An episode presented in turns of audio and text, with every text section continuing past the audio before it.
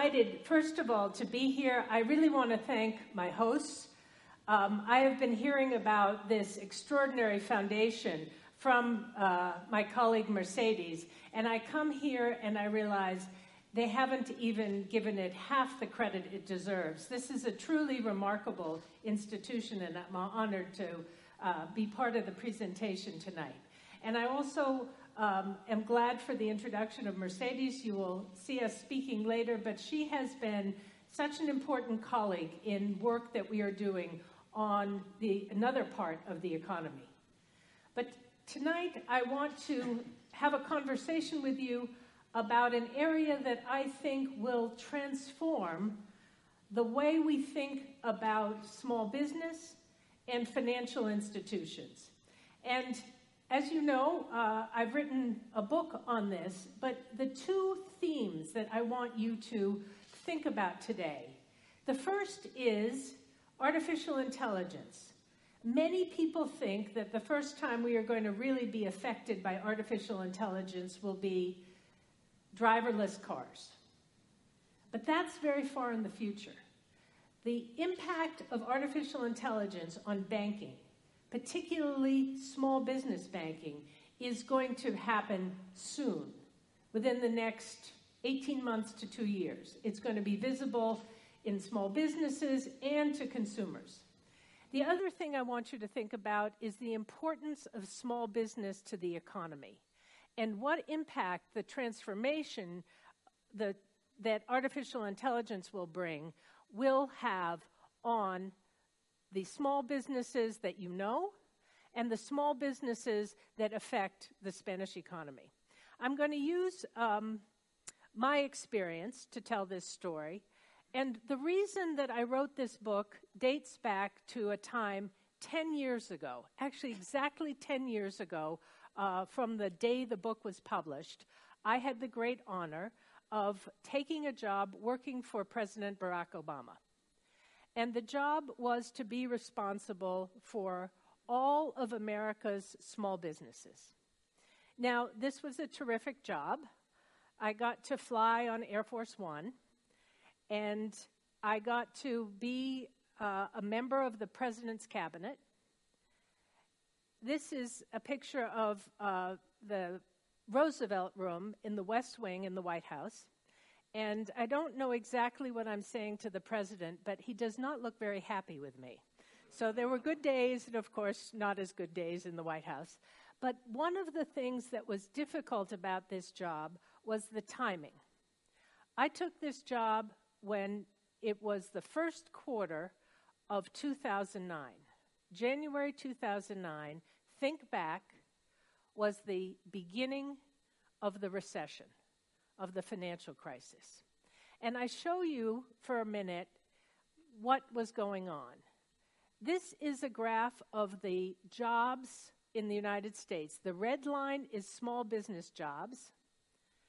And as you can see, there was tremendous loss of small business jobs. Now, the blue line is large businesses. They were much less affected. Why? Because we know that in a financial crisis, in a credit crisis, those entities that are credit dependent suffer the most.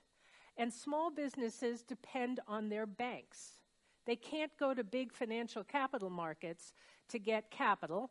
Um, and in this crisis, banks across the world were suffering. They had gotten overextended in mortgages, and they didn't have room on their balance sheet for small businesses lo- loans. So in the White House, I had to find a way to do something bold. And in the United States, we have the Small Business Administration. We guarantee government loans.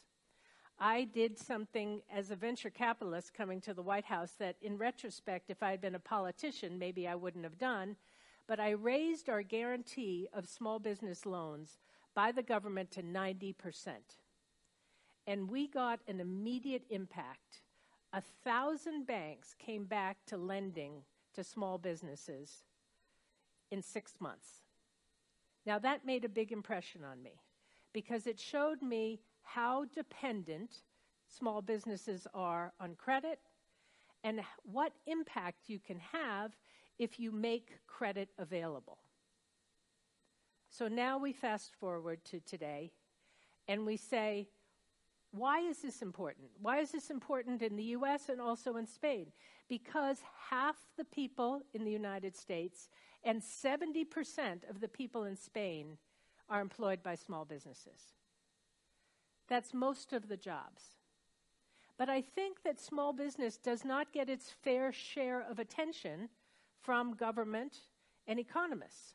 Why? Because government and economists think about first consumers. How are the consumers doing? Then they think about investment. Well, investment is mostly big business, government spending, and the macroeconomic models tend to ignore small business. So it is left to some of us to pound the table and say, no, remember this number. It is 70% of the jobs in Spain and 90% of the GDP. The other thing to remember about small businesses is that we are not talking about Silicon Valley small businesses. We are talking about the businesses that are part of your daily life. So, this is the data on um, US small businesses. I looked at the data for Spain, it's very similar. In the US, there's 30 million small businesses, 24 million have no employees, one person. And that segment is growing because of the gig economy. Most of the rest of the businesses are also small businesses. We call them Main Street, cafes, dry cleaners, but they're all different. And then there's a very important segment that Mercedes and I will talk about, which is very prevalent in Spain supplier businesses. They supply other businesses. And this is a segment we have to pay special attention to, particularly because they need capital to run their businesses, to buy inventory. We are not talking about this very small number of high growth venture capital backed businesses. Today, they're important. I don't want to ignore them. But today, they don't really borrow from the banks. They're really from, from getting their capital from venture capitalists like me. And they are not part of the small business lending story. They're also a very small number. Even though that they are going to grow and be the next Google, they're a very small number of the total number of small businesses. Okay, so what's the problem? Why do we even have a problem? Why am I here?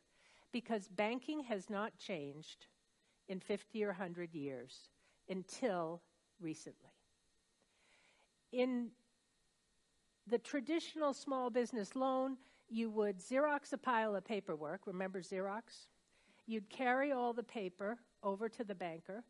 The banker would look at your tax returns and your accounting statements and say, I need a personal guarantee. Why? Because the banker could not see into the business, and it would take three months or three years. We call this first problem information opacity. You, you can't see inside a small business. You don't know if that small business is making money. Well, it turns out that technology has the power to take away information opacity. With big data, we can make you be able to see inside a small business. The second barrier and friction plaguing small business lending, making it difficult for these poor bankers, is heterogeneity. I just showed you a slide of all these different kinds of small businesses. Imagine you're a banker. One day you're lending to a coffee shop, the next day you're lending to a dry cleaner, the next day you're lending to a parts manufacturer. It's all different. But imagine that you had data on a thousand dry cleaners. When you saw the thousandth and first dry cleaner, you would know this is a good dry cleaner or a bad dry cleaner. So, once again, we're at a moment where big data and artificial intelligence and machine learning have the power to take away some of these barriers and frictions. So, we are at the early stage of a transformation. At Harvard Business School, we talk a lot about innovation, and we have these innovation S curves. Innovation in technology starts off very slowly. There are people who don't really believe. And you have to do something we call crossing the chasm. And all of a sudden, things take off. And then eventually, you reach maturity, and some other disruptor will come around and disrupt you. So, where are we in the innovation curve? Early stage. There's a little history to this movement, even though it's very new. The first fintechs came out in 2010, and by 2014, you thought that fintech was going to take over the world and banks were going to be dead. They were dinosaurs, they couldn't change. And uh, the image was David uh, was going to kill the giant, Goliath. Well, it turned out that was too simple of you. Because it turned out that the incumbents, the big banks, had a number of assets that were being overlooked. So this is a graph that um, pits the, uh, puts the big banks, the incumbents, uh, J.P. Morgan Chase, Wells Fargo in the in the United States, and many community banks against the new disruptors. Banks had two major assets that have proven very important First, they have customers. The fintechs were spending a lot of time trying to find a customer who would trust them with a loan. The second is money. Banks had low cost deposits, your money, that they were lending out, costing them pretty much nothing at the time. Fintechs were borrowing their money from hedge funds at about 10% money. So their ex- loans turned out to be very expensive. So what happened? Takeoff aborted. It turned out that the early adopters, the early fintechs, did not have long term success. But suddenly, the world was transformed in terms of its thinking, and Big tech entered. Amazon, PayPal, Square have now become small business lenders, and the dinosaurs woke up. JP Morgan Chase spent $9 billion last year on technology, and Santander Bank yesterday bought a fintech in, in, in Mexico, and many banks, large banks, um, ha- and small banks have decided they would not give up their markets to the upstarts. So now this is what we have. And I, am going to try something with you uh, that I try with my classes. Okay. The question is we're going to have a, we have a new fintech landscape, and who is going to win and who's going to lose? So there's big banks and credit card companies option one. Big tech in China, Ant Financial owns this market, option two. Fintechs, the new challenger banks, option three. And then I've added a fourth option.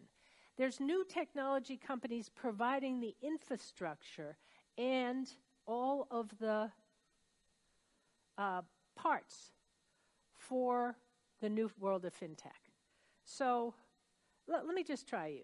How many of you think that the banks and the are going to survive and that they're going to win in this environment? Raise your hands because I want to see. Okay, one, two, three, four, five, six, seven, nine, two, 22. I'm very good at this. Big tech. Ooh. 47. FinTech uh, five. Infrastructure players. Ooh, 17. Hmm, 15, 14, something like this. Okay, so this is not dissimilar, by the way, to um, this afternoon's lunch uh, and, and um, several of the um, classes that I've had at Harvard Business School. But the truth is, we don't know yet. We don't know.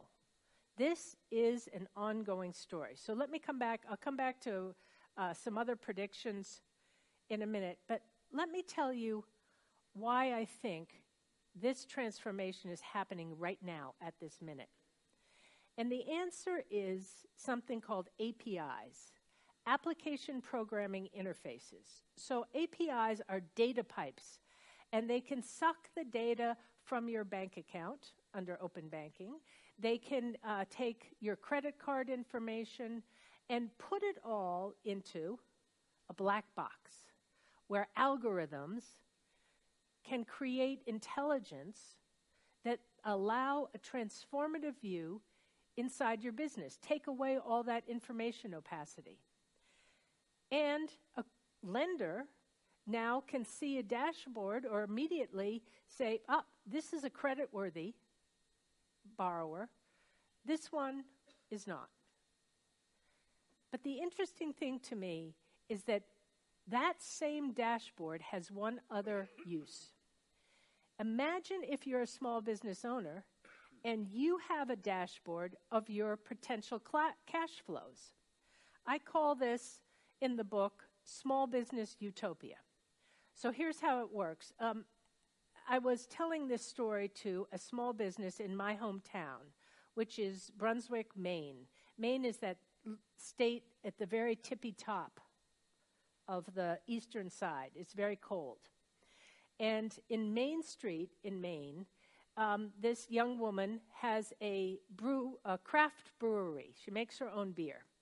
And she said, I go home at night and I open one screen with my bank account, another screen with my Square account, another screen with my credit card, and in my head, I am trying to create the cash flow, the Excel spreadsheet that tells me do I have enough money to buy a piece of new equipment? Do I have enough money to pay my employees?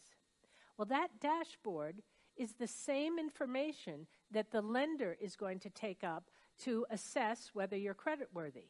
If that is available to the small business owner, imagine it has a button right in the middle and it says, Press here, you are pre approved for 10,000 euros of uh, a loan. And we know you're going to need it in two weeks because we've seen your projections. And we know that you can pay it back in six months because the Christmas season will happen and you'll have more money. That could be transformative for small businesses who today, if there's a late payment from a customer, they're in a cash crisis that can be life threatening. So that would be the good side. Let me spend a few minutes on the dark side of the black box. What happens if we have this world that I've imagined?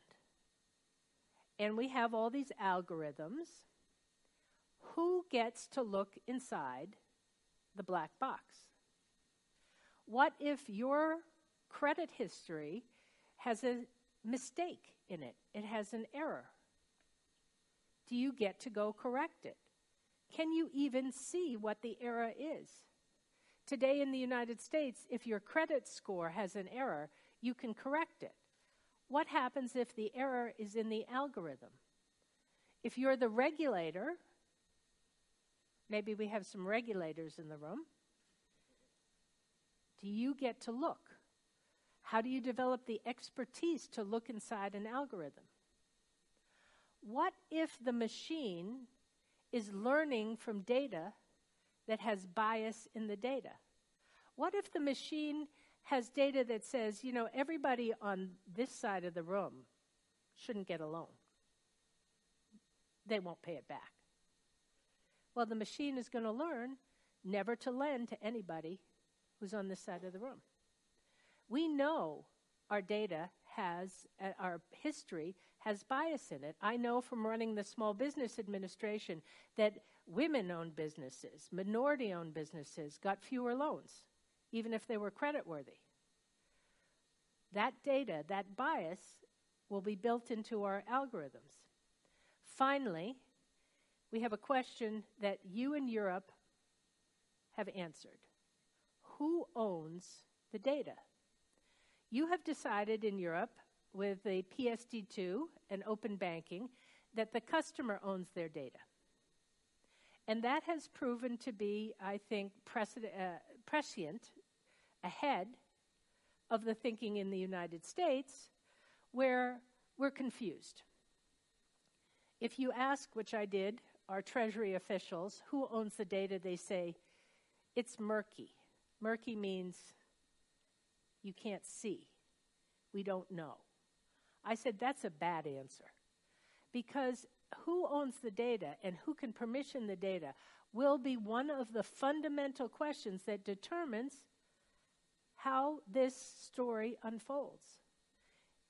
You need to be able to give permission for your data in order to have all of those infrastructure companies helping create new fintechs that will help your bank give you better service, give you new applications.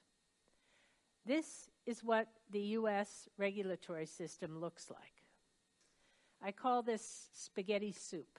I know there is no soup made of spaghetti, but it's a mess. We have seven regulators who regulate banking, and they disagree. And we have 50 states who each have their own banking commissioner, so we actually have 57 banking regula- regulators. And they're fighting. So I'm very concerned and spending a lot of time in Washington with our regulators. But you have an advantage in Europe, and I submit perhaps even an advantage in Spain, where you have the ability perhaps to go ahead since you have resolved this key regulatory issue. So let me tell you just briefly who I think will be the winners and losers and we can continue the conversation uh, when Mercedes comes up.